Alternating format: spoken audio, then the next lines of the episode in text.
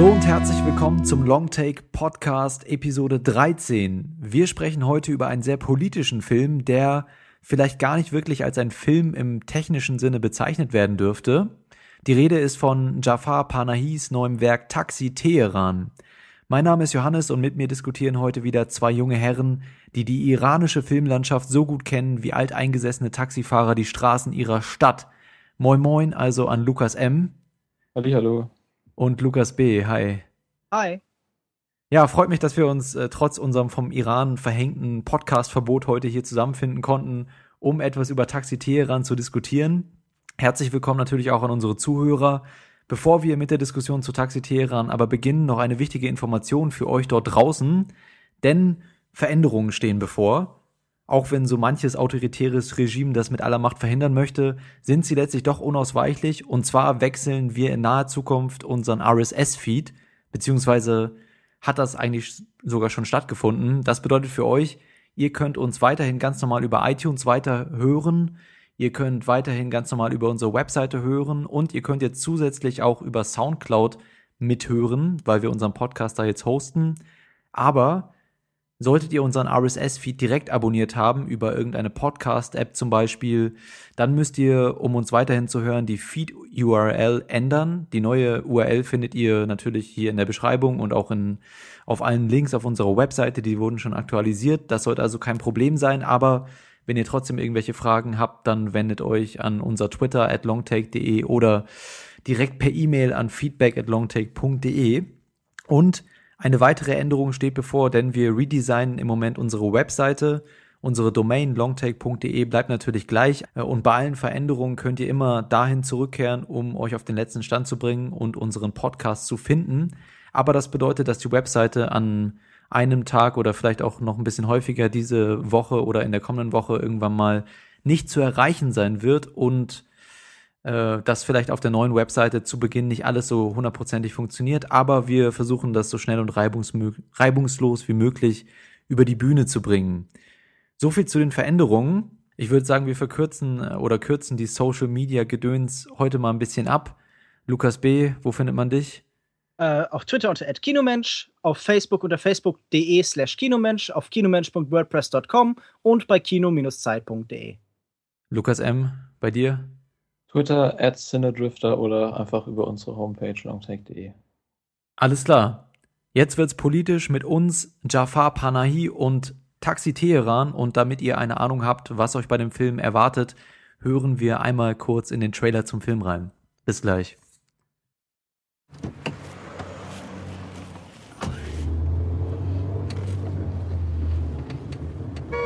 Ist das gegen Diebstahl? Ja, kann man so sagen. Das Teil macht echt was her. Sieht ja krass profimäßig aus, ey. Sie drehen doch hier einen Film in Wirklichkeit, oder? Erzählen Sie nicht, dass Sie hier nur Taxi fahren, Herr Panay. Mit so einer Schrottkarre kommst du mich abholen? Ich habe allen in der Schule erzählt, dass mein Onkel Regisseur ist. Wenn sie dich sehen, denken sie, ich lüge. Wenn du nicht an deinen Ruf denkst, dann denk wenigstens an meinen. Sie nicht etwas schneller fahren, dass wir es noch rechtzeitig schaffen? Nein, oh mein nein. Gott, mein Gott. Oh nein. Mein Gott, meine Nerven. Sie schnell, Sie sterben, die Füße sterben schnell. Steigen Sie um in dieses Taxi. Der Fahrer ist viel schneller. Ach, dieser Taxifahrer. Das war ein Ausschnitt aus dem Trailer zu Taxi Teheran und der Film ist so ein bisschen als eine Pseudodokumentation inszeniert und zeigt ganz schlicht einen Tag im Leben von Jafar Panahi als Taxifahrer oder Pseudotaxifahrer in Teheran. Der Film ist 86 Minuten lang, ohne Altersbeschränkung, kam am 23. Juli bei uns in die Kinos. Wie gesagt, Regisseur, Autor und Darsteller, wenn man es denn so nennen möchte, ist Jafar Panahi. Und für alle Zuhörer, die mit der Situation von Panahi nicht vertraut sind, er wurde 2000, also ist ein iranischer Filmemacher, wurde 2010 festgenommen und wegen Propaganda gegen das System daraufhin zu sechs Jahren Gefängnis verurteilt, gegen die er momentan noch in Berufung geht. Zwischenzeitlich stand er unter Hausarrest, ihm wurde ein Ausreiseverbot auferlegt und vor allem ein 20-jähriges Berufsverbot als Filmemacher. Taxi Teheran ist jetzt erneut nach This is not a Film und Closed Curtain, ein Film, in dem er dieses Berufsverbot versucht zu umgehen und der Film stellt sich auch so ein bisschen selbst die Frage, inwieweit ist es einem Regisseur im Iran heute noch möglich, einen bedeutsamen Film unter den gegebenen Einschränkungen und der Zensur zu drehen. Und der Film findet darauf im Film selbst keine richtige Antwort, ist aber selbst an sich schon eine Antwort darauf. Und meiner Meinung nach müsste nach diesem Film die Antwort darauf lauten, es ist möglich, das zu umgehen und einen Film zu drehen, aber ein überragender und bedeutsamer oder auch kunstvoller Film abseits des politischen Statements kommt dabei nicht unbedingt raus. Inwieweit ähm, würdet ihr dazu stimmen und inwieweit ähm, würdet ihr sagen, werden Panahis Filme als politisches Statement geschätzt und inwieweit als eigentliche Filmkunst und muss man oder kann man da diese Unterscheidung überhaupt treffen in dem Fall von Jafar Panahi?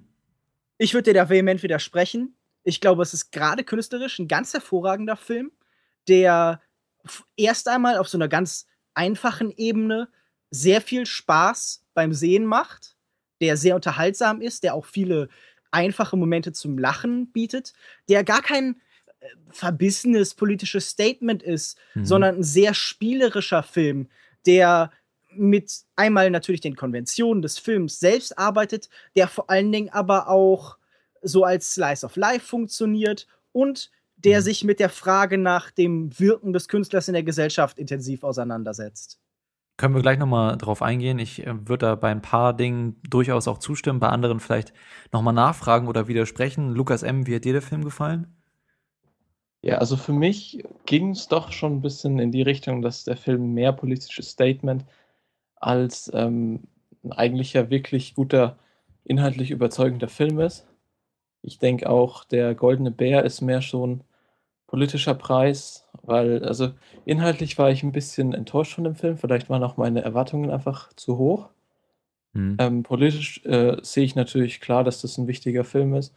Äh, allein weil Panahi es geschafft hat, sich über die Hürden hinwegzusetzen, die er auferlegt bekommen hat. Aber ja, inhaltlich war ich dann doch am Ende ein bisschen enttäuscht. Mhm. Und ich finde, er spielt mit diesen Hürden auch auf einer Metaebene ganz interessant, was das Ganze schon irgendwie unterhaltsam macht. Aber das macht es nicht unbedingt äh, zu einem kunstvollen Film oder technisch guten Film. Ich würde, äh, Lukas B. wird da wahrscheinlich ähm, nochmal widersprechen wollen, aber vielleicht erstmal auf der oberflächlichen Ebene bleiben, weil du meintest, der, der Film hat dich gut unterhalten. Ich würde zustimmen, es ist ein Film mit so ein bisschen, mit einem Galgenhumor-Vibe über die ganzen Zustände im Iran, der darüber schon irgendwie lächeln kann oder schmunzeln, aber äh, die Trauer kommt dahinter schon durch und ich finde so, es gab durchaus so ein paar komödiantische Momente, die mich auch zum Schmunzeln gebracht haben, aber gerade die erste Hälfte des Films war für mich eher dröge als irgendwie unterhaltsam. Ähm, wieso, was hat da so gut funktioniert auf, auf dieser Ebene für dich? Weil du eben meinst, das hat auch auf der Ebene funktioniert. Naja, es ist ein Film von Begegnungen mit absurden Charakteren, mhm. die halt nicht nur einfach dazu da sind, irgendwie politische Themen zu diskutieren, sondern auch einfach Alltagsleben in Teheran zu zeigen, mhm. die sich so ein bisschen, die aus dem Leben gegriffen sind, die aber natürlich doch irgendwo auch Konstrukt sind und die vor allen Dingen einfach sehr lustig sind. Also irgendwie schon diese erste Szene läuft ja vor allem auf, eine, auf einen Gag, auf eine Punchline hinaus, nämlich dieses, dieses Gespräch zwischen einer Lehrerin und jemandem, ja. der sich dann nachher eben als Handtaschenräuber rausstellt, aber der vorher erklärt, wie furchtbar doch eben wie Diebe sind die Autos äh, irgendwie angehen, die Autoreifen klauen oder so. Also diese, diese Diskrepanz die ganze Zeit. Und ich habe den in einem mhm. Kino erlebt, das durchgängig gelacht hat, dass wirklich diese ganzen Witze, die da drin sind, dieser, ich würde sagen, das ist mehr als Galgenhumor. Galgenhumor würde mir das zu düster darstellen. Mhm. Denn es ist ein sehr lockerer, ein sehr flüssiger Film, den, also dieses Dröge gerade kann ich wirklich überhaupt nicht nachvollziehen. Weil ja. dieser Film doch, also dieser Film ist sehr kurz, der ist sehr mhm. prägnant, mhm. sehr knackig und jede Szene erzählt einen neuen Aspekt, der ist sehr schnell. Also ich, ich kann gar nicht verstehen, wie man sich bei diesem Film langweilen kann. Oh, äh, ja, das hängt meiner Meinung nach vor allen Dingen mit den Gästen zusammen. Also wir haben ja hier Jafar Panahi, der sich quasi als Taxifahrer ausgibt und durch Teheran ähm, fährt mit dem Taxi und dann, es ist so ein, wie habe ich ja schon am Anfang gesagt, so ein bisschen so eine Mischung. Man weiß nicht so genau, ist das jetzt inszeniert worden? Also im Endeffekt ist man sich, glaube ich, relativ bewusst, dass es nicht irgendwelche realistischen Ereignisse sind, die da stattfinden. Aber dieser Vibe kommt schon gerade am Anfang ähm, so ein bisschen mit, dass man eben nicht genau weiß und dafür ist Panahi ja auch vor seinem Berufsverbot bekannt gewesen für dieses Genre des Street Realism, dass man nie genau weiß, inwieweit ist das jetzt ähm, echtes Leben und inwieweit ist das Film.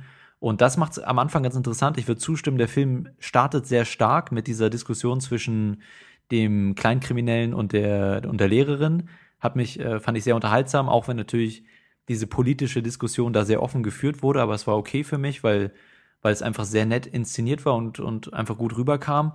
Aber danach kam so ein riesiges Tief für mich. Die ganzen Episoden mit dem, mit Moment, dem. aber gerade diese Episode mit den beiden Frauen, die den Genau, äh, ja. Fisch zur Quelle bringen müssen, ist doch wirklich sehr, sehr lustig. Die, die sind doch super schrullige, unterhaltsame Charakter. Also für mich waren die eher nervig und ich finde, ich glaube, das hat Panahi dann auch eingesehen oder ich weiß nicht, hat auf jeden Fall für mich die richtige Entscheidung getroffen, sie dann irgendwann aus dem Film einfach rauszunehmen und zu sagen, okay, mh, jetzt eher aber nicht alle mehr, mehr davon. Figuren werden doch irgendwann aus dem Film genommen. Ja, das stimmt, Funktioniert das aber- doch mit so einem Begegnungsfilm, der halt aus diesen Konfrontationen mit einzelnen Stationen, mit einzelnen Ja, aber im, im. Unterschied dazu werden die regelrecht rausgeworfen aus dem Film quasi, ne? ja, aber Also- das ist doch, das ist doch der Gag auch so ein bisschen, dass die halt Ja, so ein ja. bisschen nervig sind für ihn als Figur und so. Okay, also du fandest es lustig. Ich, mi- mich hat's eher wirklich ein bisschen genervt und davor das Ganze auch mit dem, mit dem Händler ähm, von, von Filmen war für mich nicht sonderlich ergiebig, außer dass so ein bisschen Name-Dropping betrieben wurde.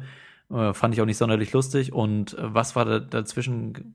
Ach so, ja, dann kam noch diese, diese Krankenhaussache, hat mich auch eher ein bisschen genervt, was vielleicht auch ein bisschen an der Synchro gelegen hat. Aber diese ganzen Begegnungen nach diesem starken Auftakt fand ich nicht so gut. Und in der zweiten Hälfte ab quasi äh, ab, ab dem Zeitpunkt, wo die Nichte ins Spiel kam, hat mir der Film dann wieder ein bisschen besser gefallen. Aber so gerade das erste Drittel war für mich eben dröge. Aber ähm, so unterscheiden Ist- sich dann vielleicht auch manchmal die Aber Meinungen. selbst, selbst wenn, dann ist das ja keine lange Zeit, die man irgendwie als Durststrecke da sehen möchte. Also was du beschreibst, sind jetzt zehn Minuten, die dir dann Nee, vielleicht in das war schon länger, haben oder 15 oder so. das war die Hälfte des Aber- Films, denke ich mal ungefähr. Aber ich meine, gerade die Nichte ist doch wirklich ein fantastischer Charakter. Ja, also so, sie ist so, so unglaublich frech und diese, diese Wortgefechte sich zwischen den beiden dann ergeben, sind doch wirklich das habe ich ja nicht bestritten. wie, ne? also, wie perfekt geschrieben. mhm.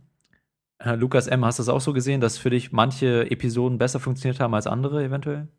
Ja, auf, das auf jeden Fall. Ich fand jetzt auch die erste Hälfte des Films, ich fand sie nicht unbedingt tröge. Es ist halt so ein bisschen vor sich hingeplätschert, aber es war trotzdem noch auf einer gewissen Ebene unterhaltsam.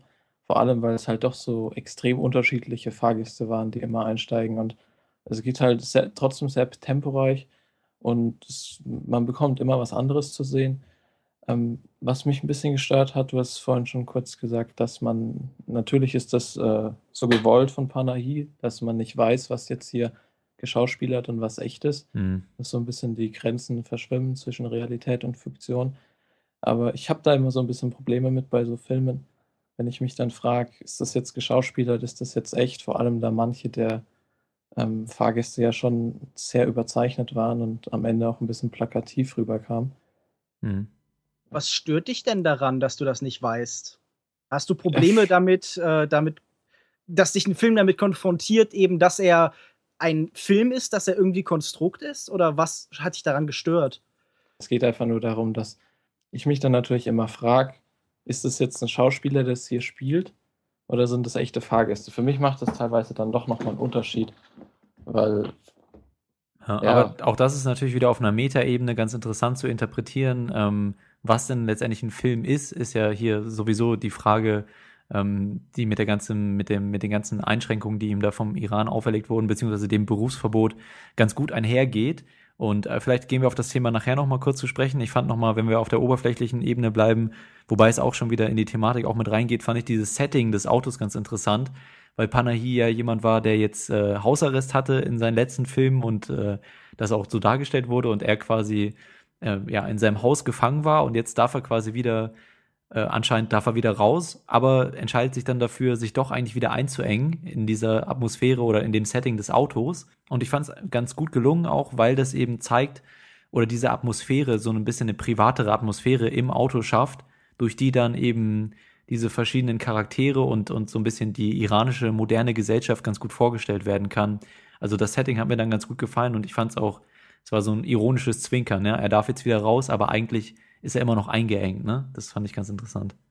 Das ist natürlich nur eine von so ganz vielen Bildebenen, mit denen er eben arbeitet und Doppelungen und doppelten Böden. Es, es geht ja in diesem Film eigentlich fast kontinuierlich darum, was ein Film ist, was ein Film tun kann, wie Filme inszeniert sind. Mhm. Und die, Autos sind ja normalerweise schwierig für Regisseure, weil die Auswahl dort sehr, sehr eingeschränkt ist, was man filmen kann, weil du kannst ja nur sehr begrenzt die Kamera positionieren und mhm. unterschiedliche Effekte erzeugen. Und ich finde, er hat wirklich aus diesem, aus dieser Beschränkung sehr stark eine Stärke, sehr, sehr groß eine Stärke gemacht. Inwiefern?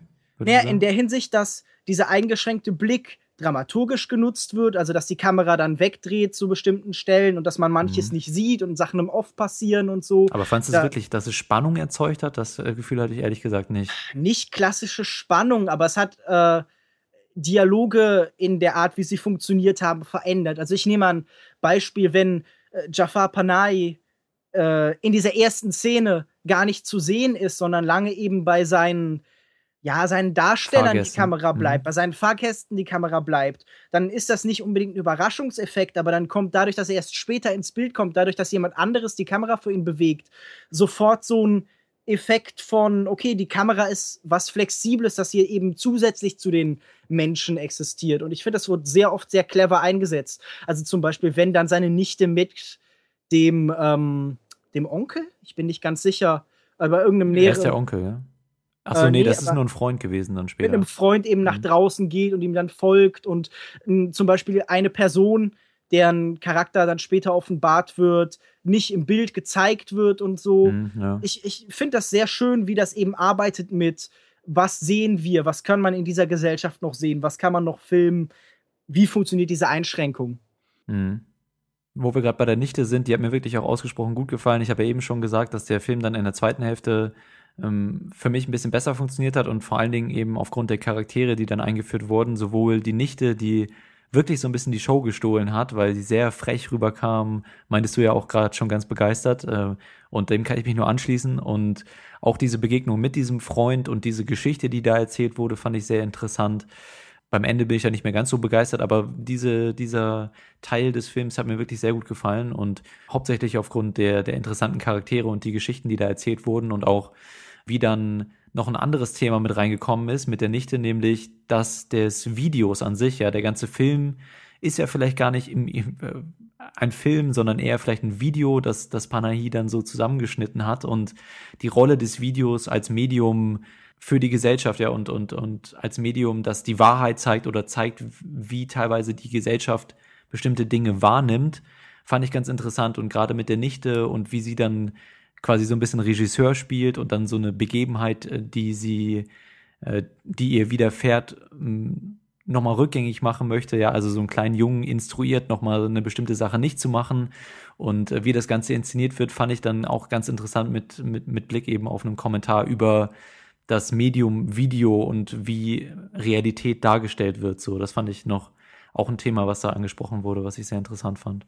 Ja, in dem Moment wird ja klar, als dieses kleine Mädchen eben anfängt, Regisseurin zu werden, dass eben jeder den, die Möglichkeit heute hat, eben Filmkünstler zu werden. Gerade dieser Minimalismus des Films ist ja auch eine Aufforderung nach außen hin an die Leute da draußen. Macht Filme, fangt die Wirklichkeit ein, verändert sie, manipuliert sie, lasst die Grenzen verfließen. Jeder kann das machen. Ähm, das ist nicht unbedingt ein Akt der Demokratisierung von Kunst, aber zumindest ist der Zugang zu Kunst ein demokratischer. Und die Aussage ist halt, man braucht nicht irgendwie gewaltige Blockbuster-Budgets, sondern man braucht eine Haltung, man braucht eine Meinung zu den Dingen. Und das schien mir aus dieser ganzen Episode mit der Nichte sehr gut hervorzugehen. Und doch muss ich noch mal sagen, dass ich insgesamt schon, das hatten Lukas M. und ich ja am Anfang angesprochen, dass diese Einschränkungen dem Film schon ein bisschen schaden, einfach aus filmischer Sicht. Du hast eben äh, versucht zu argumentieren, Lukas B., dass es den Film vielleicht sogar eher bereichert, dass eben diese Einschränkungen den Künstler auf die Probe stellen und dann eventuell auch etwas filmisch sehr Wertvolles erzeugen. Wo hast du das da genau gesehen? Weil ich würde eher sagen, dass es den Film sehr einschränkt und in, in, in seinen Mitteln, die er benutzen kann und dann dementsprechend auch einfach limitiert und nicht, nicht besonders äh, interessant macht anzuschauen oder so. Wo hast du da diese, diese Bereicherung gesehen, die durch diese Einschränkungen entstehen? Naja, einmal in der Unmittelbarkeit des Ganzen. Also es ist ein sehr intimes Verhältnis, das man zu den Figuren eben recht schnell bekommt. Man hat wirklich das Gefühl, man sitzt mit dem Taxi. Das ist ein Eindruck, der sich bei mir ganz stark breit gemacht hat. Dann darüber, dass eben ja, das, das Alltägliche so, so eine cineastische Qualität bekommt. Also das, was irgendwie immer der Gedanke des Neorealismus zu war, auf die Straßen rauszugehen mhm. und einfach die Wirklichkeit so mitzunehmen, wie sie da um Reihen passiert. Das hat mir sehr gefallen. Also so eine, ähm, zu sagen, okay, wichtig sind nicht nur wie in einem extrem auf die richtigen Momente zusammengeschnittenen Blockbuster die extremen Höhepunkte des Lebens, sondern auch das triviale Alltagsgespräch, der Austausch zwischen den Menschen ist eben sehr, sehr bedeutsam. Ja. Also das fand ich so eine, so eine Heiligsprechung des Trivialen, das mochte ich sehr gern. Mhm.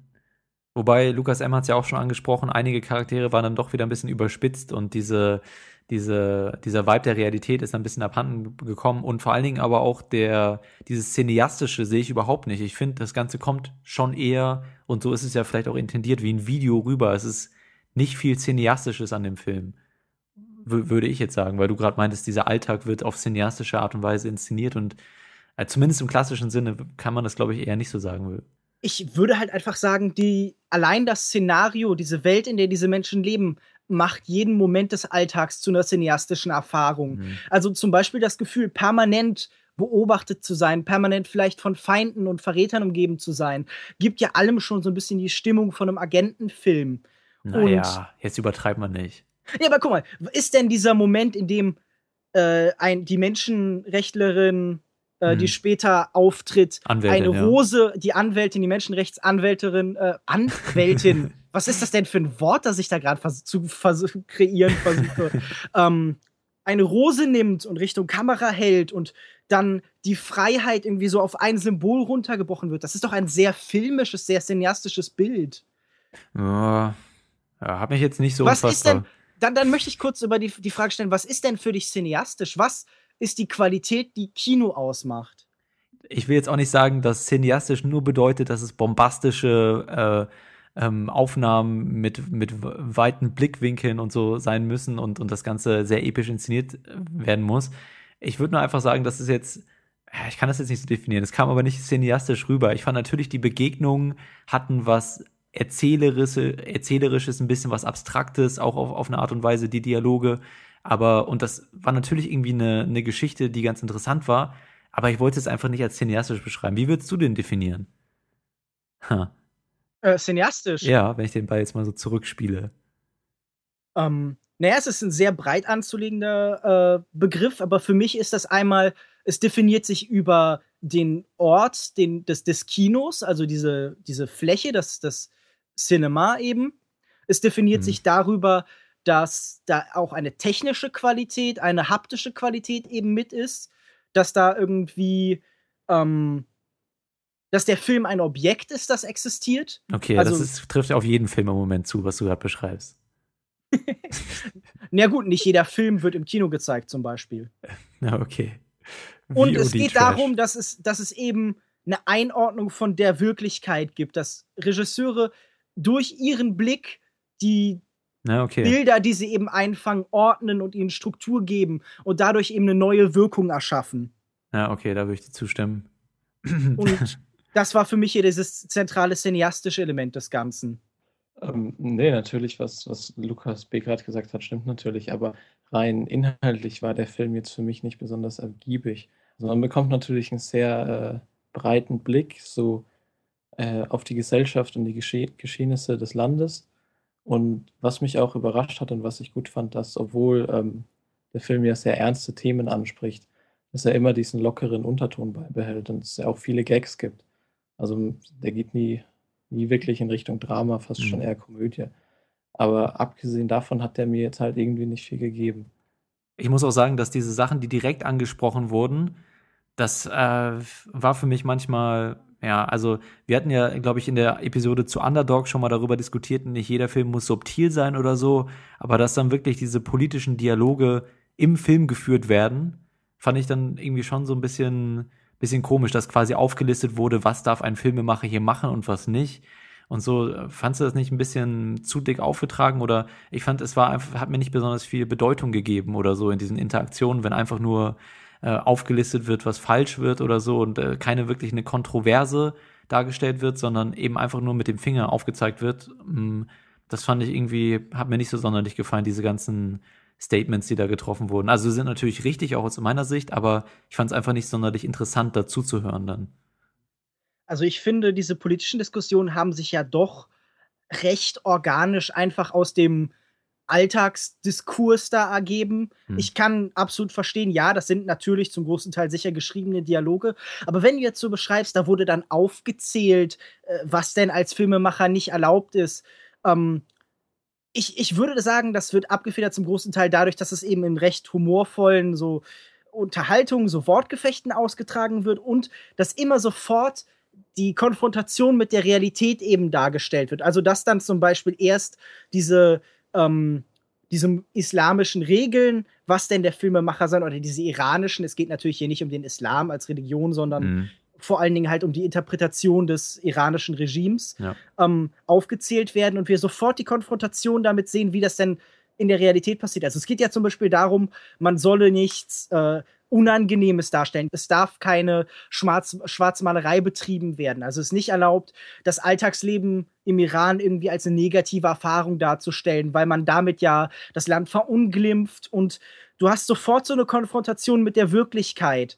Und ich finde ganz viele Aussagen, die dadurch getroffen werden, einfach interessant. Nämlich zum Beispiel die Doppelung, dass ähm, hier wird Regie getrieben in der Realität. Also er ist Regisseur, obwohl er nur den Alltag in Anführungszeichen äh, darstellt. Mhm. Und damit wird eigentlich doch das Regime auch zu so einer Art Regisseur, jemanden, der auch gestaltet, wie die Bilder für die Welt sind. Also gerade wenn ihr anguckst, um die Revolution oder also diese Rebellion um 2009, um die Wahlen herum, um die Proteste, wurden alle ausländischen Journalisten äh, daran gehindert aufzunehmen und die Bildgewalt, die Macht über die Bilder des Regimes wird hier eben hinterfragt. In dem Moment, in dem es darum geht, wer ist eigentlich Filmemacher, wer führt Regie. Mhm. Und ich hatte nie das Gefühl, dass es nur um die reine Diskussion gibt, sondern in dem, was gezeigt wird, werden diese Sachen immer noch verdoppelt und weitergeführt und reflektiert und Bilder aus anderen Filmen von Jafar Panay, Panay ähm, dringen in diese Welt rein. Also dieses Bild von den Fischen, die, äh, diesen Goldfischen, ist ja aus einem anderen Film von ihm. Hm. Glaube ich, seinem ersten, in dem, äh, oder seinem zweiten, ich bin gerade nicht ganz sicher, in dem Mädchen eben einen Goldfisch kaufen möchte für das äh, Neujahrsfest und so. Also dieses Zusammenfügen von Bildern, das war für mich sehr stark. Und ich fand es ganz interessant, wie er sich eben auch hier selbst inszeniert in dem Film, ebenso als Taxifahrer, der eigentlich gar keiner ist. Und dann eben als Parallele dazu, er ist ein Regisseur, der eigentlich keiner ist oder keiner sein darf. Und in beiden Fällen muss er sich eben so einigermaßen gekonnt, aber doch auch irgendwie limitiert durch Teheran navigieren oder eben durch die iranische Politgesellschaft oder Politlandschaft navigieren. Äh, ich würde sonst auch noch mal kurz darauf eingehen. Du hast nämlich einen Artikel geschrieben über über Panahi und Filme, die keine sein sollen, war, glaube ich, irgendwie so, oder? Wie war die Überschrift von dem Artikel? Äh, Filme, die keine sein dürfen. Dürfen, genau, ja, sollen. äh, die keine sein dürfen. Und du hast da auch so ein bisschen argumentiert, mh, aufgrund dieser Einschränkungen, dass Panahi eben seine Identität als Filmemacher jetzt neu erfinden muss oder neu suchen muss und dass es halt eben auch eine interessante Parallele ist zu, zu der Situation im Iran, die ja jetzt auch gerade ähm, wieder sich dem Westen annähern und Amerika. Naja, meine, meine These war ja so ein bisschen, der Iran ist spätestens seitdem eben äh, Ahmadinejad durch Rouhani ersetzt worden ist, mhm. sehr darum bemüht, ein Image nach außen zu transportieren. Und gerade Filmemacher mit Arbeitsverbot, die präsent sind in irgendeiner Form, also zum Beispiel bei der Berlinale in Form von leeren Stühlen, die da der Veranstalter ja jedes Mal stehen lässt für ja. Panay, ähm, sind ja schon eine große Lücke in diesem Bild. Und diese Doppelung finde ich sehr interessant, weil ähm, du hast das ja schon gesagt. Äh, ich, mein Gedanke war so ein bisschen in dem Moment, in dem du die Möglichkeit verlierst, Filmemacher zu sein, also einen großen Teil deiner Identität damit aufgibst, weil wir leben ja in einer Welt, in der wir uns sehr stark über unseren Beruf identifizieren. Also mhm. wir sind jetzt, keine Ahnung, Studenten, Podcaster, mhm. ähm, Alltags-Casanovas, Verführer. Frauenhelden. Frau, mhm. äh, sowieso. Und ähm, In seinem Fall ist er eben ein Filmemacher, der keiner mehr sein darf und der deshalb auch so ein bisschen gucken muss, wer eigentlich ist in dieser Gesellschaft, der seine Rolle daran überdenkt und damit, ähm, ja, dieser Blick auf die Gesellschaft wird doch daran ganz interessant, dass er jetzt eben eine neue Rolle eben einnimmt. Und das war zuvor in den beiden Filmen, Closed Curtain und in uh, This Is Not a Film, ja eben die des passiven Beobachters, der durch das Fenster äh, auf die Welt blickt, der am Ende von This Is Not a Film sich kurz auf die Straßen raustraut, aber dann doch wieder sich zurückziehen muss. Mhm. Oder der halt eben permanent hinter Gitter ist, wie in Closed Curtain. Und jetzt findet diese, diese neue Herantastung an die, an die neue Rolle in der Gesellschaft eben langsam statt, indem er wieder eine Funktion übernimmt, indem er ein Taxifahrer wird und wie ein Schauspieler in diese Rolle dringt und damit der, mhm. der Darsteller äh, und der, der Regisseur eben eins werden. Und diese, diese Doppelung der Figuren, der, der Identitäten findet in diesem Film ja auch ganz oft statt, weil du nie weißt, welcher dieser Menschen ist denn echt, wer ist denn jetzt wirklich, keine Ahnung, DVD-Verkäufer mit Film von, äh, keine Ahnung, Kim Ki-duk oder was war es da? Walking Dead Staffel 5. Ja, der fünften Staffel ganz furchtbar sicher. Ich habe es nicht mehr geguckt, aber trotzdem wahrscheinlich sehr schlimm. Ähm, und wer ist wirklich irgendwie ein sterbender Passant oder wer ist wirklich eine alte Frau oder ja. eine Nichte? Und das ist doch interessant, weil ja, der ganze Iran eben danach sucht, eine Möglichkeit zu finden, sich nach außen zu präsentieren. Man möchte eine, eine Macht sein, die äh, sich mit Atomenergie versorgen darf, aber man möchte auch trotzdem irgendwie die wichtige Rolle im Nahen Osten übernehmen. Man mhm. versteht sich gleichzeitig als als Gegner zum Beispiel Israels, aber auch als Friedensmacht, als einzige Macht in der Region, die noch eben keinen Krieg angefangen hat, offiziell, der irgendwie vielleicht maximal inoffiziell unterstützt, hm. der so Satellitenkriege führt und so.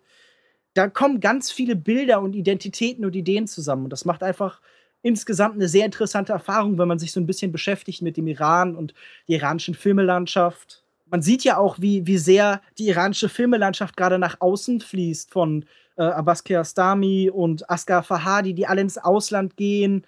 Äh, es, ist, es ist ja sehr, es ist ja eine der wichtigsten Filmelandschaften der Welt mit einigen der, der stärksten Künstlern, die die Filmlandschaft der Gegenwart so hat. Genau, und dann und, ist der Film zuletzt, oder wenn schon nichts anderes, auch ein bisschen ein Lebenszeichen von Panahi als Filmemacher, der sagt, ja. Leute, ich bin noch hier, mit mir müsst ihr immer noch rechnen und das ist auf jeden Fall ja eine positive Botschaft. Das drückt sich ja in diesem einen unmittelbaren Appell aus, ähm, wenn die, die Menschenrechtlerin äh, Nasrin Sodude Stimmt das so? Ich bin nicht ganz sicher. Nicht, ähm, ah, sie, sie sagt ja auch aktiv, ich richte mich mit dieser Rose an die Filmmenschen dort draußen und meint ja alle. Sie meint das Publikum, das Filme sieht. Sie meint die Leute, die Filme machen. Sie meint die Leute, die Filme vertreiben. Und mhm. ein Aspekt, den ich noch gar nicht erwähnt habe, er wollte mit diesem Film ja auch tatsächlich bei mehreren Filmfestivals im Nahen Osten gezeigt werden, auch im Iran selbst und in der Türkei vor allen Dingen und ist überall abgelehnt worden. Und das doppelt sich ja auch noch mal darin, was wie seine Tochter, äh, seine Nichte versucht, ähm, ihren Film eben in der Klasse zeigen zu dürfen beim Schulfestival. Also dass da die eigene Erfahrung auch auf neue Generationen abgetreten wird.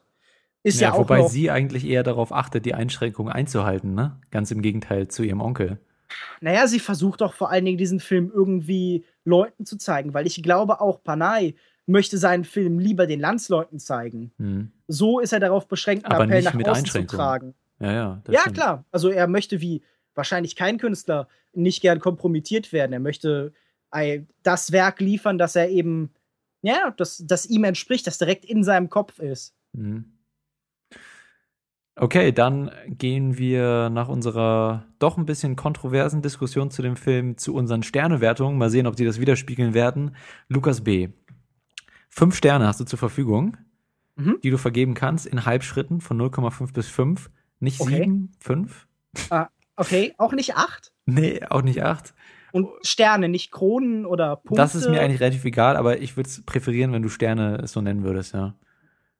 Also ich möchte sagen, dass jeder, der diesem Film vorwirft, ein reines politisches Statement zu sein und ästhetisch nichts zu bieten zu haben, der sagt, das ist ein Film, der Keine politische Ahnung, Inhalt hat, aber nicht das Politische betrifft, der ähm, hat diesen Film nicht sehenden Auges wirklich angeschaut, der reduziert ihn sehr stark, der möchte diesen Film reduzieren auf ein politisches Statement und der verfehlt wirklich komplett, was dieser Film bietet. Diese ganzen Nuancen und Facetten und Abstufungen. Es ist für mich einer der stärksten Filme des Jahres, der sowohl unterhaltsam ist, als auch wirklich mit dem Medium-Film arbeitet, der eine ekstatische Wahrheit findet, wie sie eben Werner Herzog irgendwie immer propagiert. Äh, auf jeden Fall 5 von 5 Sternen. Lukas M. Okay. Also ich möchte den Film auf jeden Fall nicht nur auf sein politisches Statement reduzieren, aber vielleicht habe ich ihn auch nur mit einem Auge gesehen, wer weiß. Auf jeden Fall hat er mir nicht so besonders viel gegeben. Es ist ein, ein, ein schöner Film, der ein wichtiger Film, der ist, er ist unterhaltsam, das muss man auf jeden Fall zugestehen. Man kann ihn sich anschauen, man sollte ihn sich anschauen, allein schon, um Panay zu unterstützen. Aber sonst würde den Film nicht unbedingt empfehlen, wer jetzt nur auf der Suche ist nach einem einfach nur einen guten Film. Und ich würde ihm drei von fünf Sternen geben. Bildet sich da äh, eine Rivalität? Hm? ähm, zu, zu. An, zu anderen Meinungen generell, generell. Nee. Nee, natürlich. Ich habe eine Meinung, die abweicht von vielem, was eben andere hatten, die aber auch tatsächlich konvergiert mit dem, was manche gesagt haben. Das ist doch immer so. Das ist Dafür korrekt. macht man sowas doch. Das ist korrekt. Meinungen sind gut. Nicht alle. Es gibt Meinungen, ja, die, sind, die sind total scheiße. Manche Ma Meinungen sind gut, aber manche Meinungen sind nicht so gut. Gut, ja. hätten wir das geklärt. Meine Bewertung des Films äh, ist so ein bisschen so eine Mixtur aus, aus eurem beiden. Ich würde sagen, dass der Film auf jeden Fall auf dieser, ich habe jetzt kein besseres Wort dafür, Metaebene gut funktioniert und dass es da durchaus einige the interessante Thematiken gibt die Panahi anspricht. Ich finde, dass der Film in der ersten Hälfte ein bisschen langweilig ist, ehrlich gesagt, ein bisschen dröge, mich die Begegnungen nicht so sonderlich interessieren und, und ich auch die Aussagen am Anfang einfach nicht sonderlich interessant finde äh, und die speziellen Aussagen mit Bezug zu den Gästen. Mm, am Ende nimmt der Film dann nochmal wieder ein bisschen Fahrt auf, finde ich, und wird auch für mich interessanter. Insgesamt würde ich sagen, es ist ein interessanter politischer Film, der aus filmischer Sicht sicherlich sehr minimalistisch ist, fast so ein bisschen videoartig rüberkommt und deswegen jetzt nicht kein Augenschmaus ist oder so, aber es ist eben ein bisschen mehr was für den Kopf. Aber auch da an manchen Stellen war es für mich dann manchmal ein bisschen zu offensichtlich oder zu plakativ oder manchmal doch nicht ganz so interessant. Insgesamt würde ich drei von fünf möglichen oder 3,5 von fünf möglichen Sternen geben. Und durchaus eine Empfehlung für Leute, die am politischen Kino interessiert sind und vielleicht auch gerade mit Blick auf den Nahen Osten oder Iran äh, ihre Interessen haben. Sagt uns, was ihr davon haltet und teilt uns das gerne mit auf unserer Webseite über Twitter, Facebook oder wo auch immer ihr das, ihr das machen möchtet. Ich weiß gar nicht, ob der Film jetzt noch so lange läuft. Ist ja wie immer mit solchen Filmen äh, verschwinden die relativ schnell wieder aus den Kinos, aber wir hatten es auch schon im Vorgespräch gesagt, dass jetzt bei Lukas B. und bei mir die Kinoseele sehr voll waren, was ja vielleicht ähm, ein Anzeichen dafür ist, dass der Film noch ein bisschen länger läuft und dann auch von euch da draußen noch äh, gesichtet werden kann, eventuell. Gut, das war's mit unserer Diskussion zu Taxi Teheran. Diese Woche nur ein Film und ich weiß gar nicht, ob die Episode jetzt so viel kürzer ist als sonst. Wir hatten doch ja einiges zu sagen. Leider ist mir in, mittendrin die Aufnahme flöten gegangen, deswegen müssen wir mal gucken, ob wir die von Lukas M da gut integrieren können. Ansonsten, wenn es irgendwie scheiße klingt oder, oder anders als sonst, dann müsst ihr damit leben. Ähm, ist leider so. Ähm, nächste Woche besprechen wir auf jeden Fall Mission Impossible Rogue Nation. Wie, wie ist der deutsche Titel? Mission Impossible? Derselbe, auch Rogue Nation. Ach so, okay. Hm, vielleicht komisch. überlegen sie sich spontan noch was irgendwie die Schurkennation oder sowas. Hm, ja. Unmögliche Mission Schurkennation werden wir wahrscheinlich besprechen. Ja. Oder einfach nur, wie auch immer, oder einfach irgendeinen englischen Titel, von dem sie glauben, dass er besser verstanden wird, was auch immer total absurd ist. Gut, also Mission Impossible und mal gucken, ob wir noch einen zweiten Film dazu nehmen. Ich weiß gar nicht, was ich da anbieten würde nächste Woche. Schauen wir einfach mal. Und ansonsten könnt ihr euch auch noch auf eine kleine Roundup-Episode freuen, die wir jetzt äh, mal sehen in den nächsten Tagen oder einfach in nächster Zeit irgendwann mal aufnehmen werden. Also äh, so ein kleines Segment, das wir separat hochladen, in dem wir über Filme reden, die wir ansonsten äh, noch so gesehen haben in letzter Zeit und eventuell ein bisschen kürzer anreißen, nicht so tiefgehend wie unsere sonstigen Diskussionen äh, die Filme abhandeln, sondern eher so eine kleine Vorstellungsrunde machen. Äh, Long Take Roundup oder so nennen wir das dann und äh, darüber, darauf könnt ihr euch auch freuen. Und ansonsten sehen wir euch nächste Woche wieder und hoffen, dass ihr uns gewogen bleibt. Dann. Tschüss. Ciao. Tschüss.